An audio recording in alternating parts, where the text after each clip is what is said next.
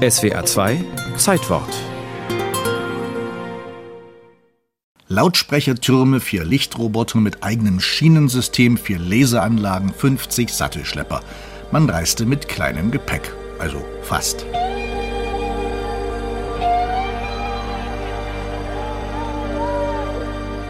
Hinzu kamen rund 1000 Helfer, die eine Woche lang eine Bühne aufbauten, eine Spezialkonstruktion für 4 Millionen Mark.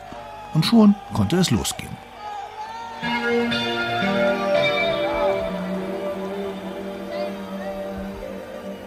Pink Floyd vor dem Berliner Reichstag.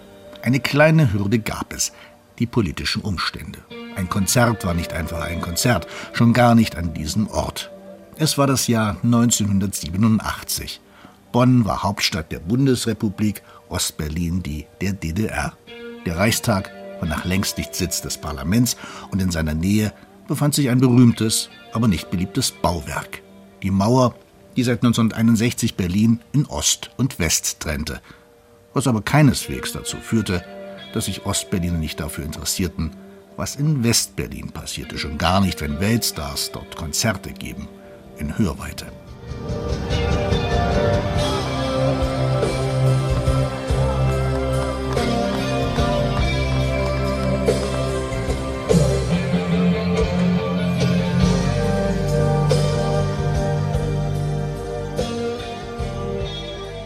Die Ostberliner Obrigkeit wusste, viele Jugendliche werden die Chance nutzen, Pink Floyd live wenigstens zu hören und sich dafür an der Mauer versammeln. Menschenmengen an der Berliner Mauer. Es gab kaum etwas, was das SED-Politbüro weniger mochte. Die Angst ging um. Angst vor Sprechchören, in denen die Mauer muss weg gefordert wurde.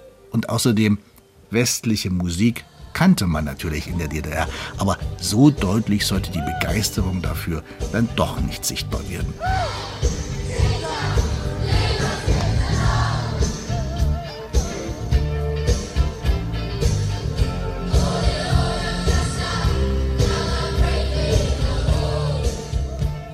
Die DDR-Führung war natürlich über das geplante Pink Floyd-Konzert informiert und forderte eine Absage. Als Grund gab man an, dass die Patienten in der nahegelegenen Ostberliner Charité aufgrund der Lautstärke zu Schaden kommen könnten. Götz Hinze, Autor des Rocklexikon der DDR. Polizei und Staatssicherheit sperrten die Straßen in der Nähe des Brandenburger Tores ab. Der eigentliche Grund war aber wohl der, dass bereits 1987 das Konzert vor Berlin am Reichstag stattgefunden hatte mit David Bowie, Eurythmics und anderen Weltstars und es zu Massenaufläufen in der DDR kam, in Ostberlin kam, die von der Polizei niedergeknüppelt wurden. Man einigte sich, da bereits 30.000 Karten im Vorfeld verkauft wurden, darauf, dass das Konzert in geringerer Lautstärke stattfinden sollte geringere Lautstärke bei einem Konzert von Pink Floyd. Wahrscheinlich glaubte die SED-Führung tatsächlich, dass das eine gute Idee wäre. Konzertveranstalter Peter Schwenkow erzählte später, wir haben schön abgebaut und als dann die Messungen und alles durch waren, haben wir schön wieder aufgebaut. Und ich glaube, neben dem Konzert in Venedig war dieses das lauteste Konzert, was Pink Floyd je gemacht hat. Was Peter Schwenkow, dem Konzertveranstalter, eine Strafe von 40.000 D-Mark einbrachte, da er die Absprachen nicht eingehalten hatte. Pink Floyd war noch nicht ganz weg, als der nächste Megastar kam, Michael Jackson.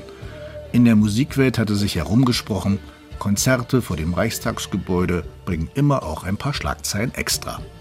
An der Mauer wollte es einfach nicht mehr leise werden.